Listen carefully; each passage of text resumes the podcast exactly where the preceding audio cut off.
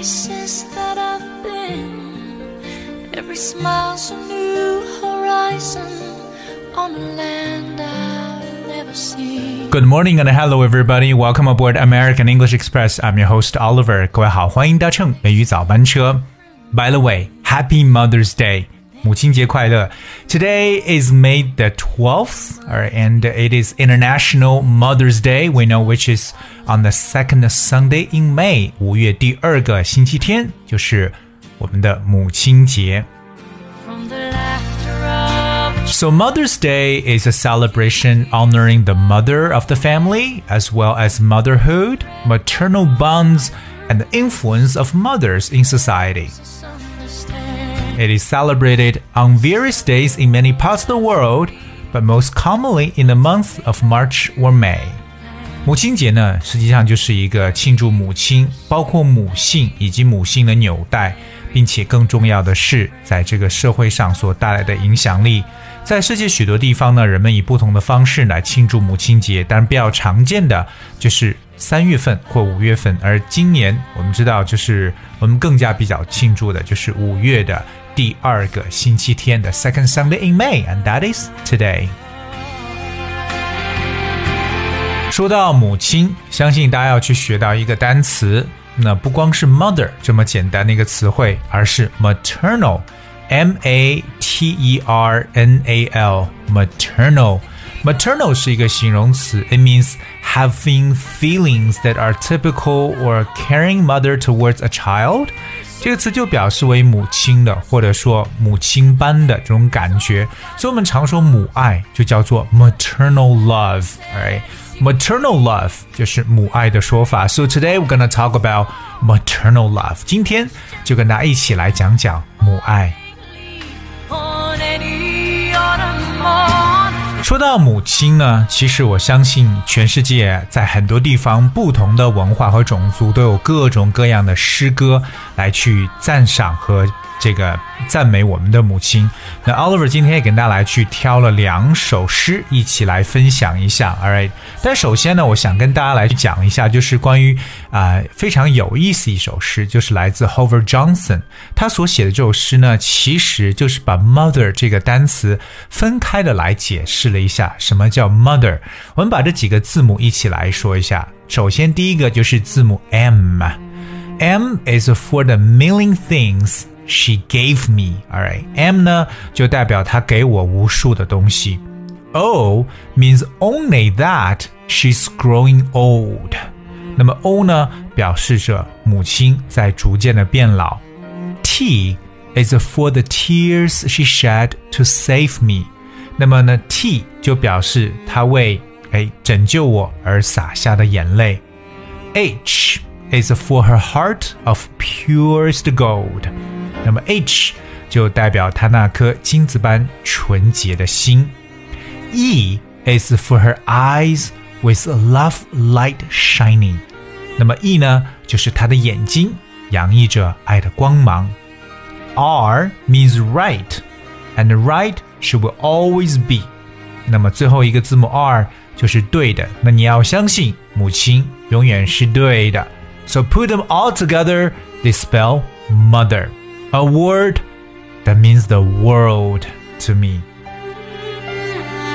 所以有这个 Howard Johnson 把 mother 这几个字母分别代表的意思呢，来去做了一首诗歌。But I think it's quite interesting to learn about what mother means。就像我们知道 family 这个单词，很多人把它理解为 father and mother I love you 来组成首字母组成这样一个单词。那么今天跟大家来去讲述的就是 mother，哎，这几个字母分别代表了什么意思？除此以外呢，我还有一首诗歌想跟大家分享一下。这首诗歌我很喜欢，叫做《My Mother Kept a Garden》。My mother kept a garden. So I'm gonna start to talk about this poem first of all in English, and then I'll talk about the Chinese version. 我先讲一下它这个诗的这种英文版。My mother kept a garden. My mother kept a garden a garden of the heart.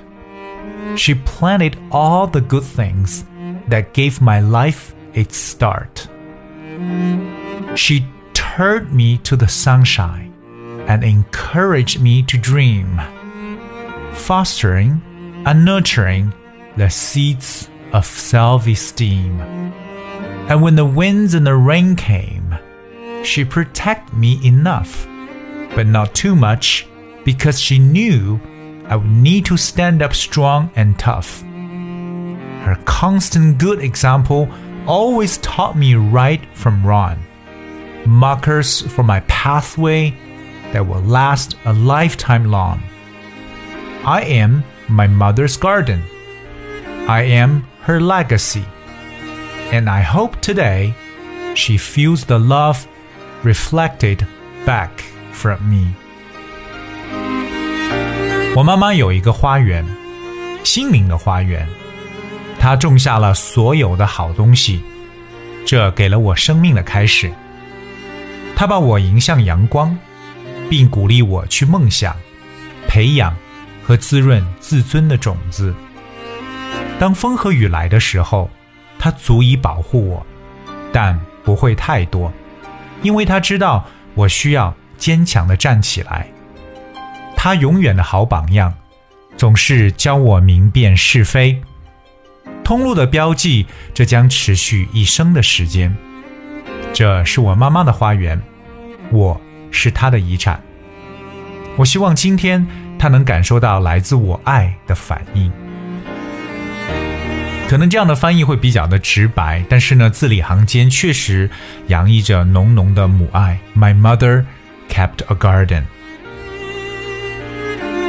那不知道我们所有的听众朋友能不能通过我们的节目，在今天给自己的母亲留言，说一些感谢母亲的话呢？或者说你对母爱有什么一些新的认识，都不妨和我们一起来分享一下。我们再次的去说到，今天我们讲 mother's love 或 maternal love 这个词呢，是大家一定要特别去记住的，就是关于母爱的说法，maternal m a t e r n a l。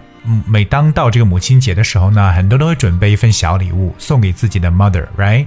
那比较具有代表性的，可能就是 carnation，我们所说的这个康乃馨这样的一些花。But I think there are other better gifts can prepare for our mother as well。所以不知道今天在听节目的你，有准备好什么礼物送给自己的 mother？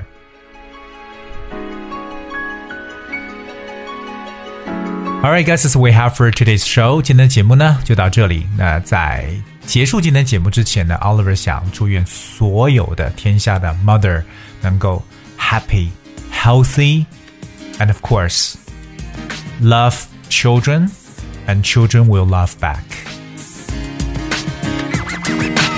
节目最后呢，送上一首我非常喜欢的一首经典的歌曲，来自 Spice Girls 辣妹组合所带来的《妈妈》。 Thank you so much for tuning in today. I'll see you tomorrow.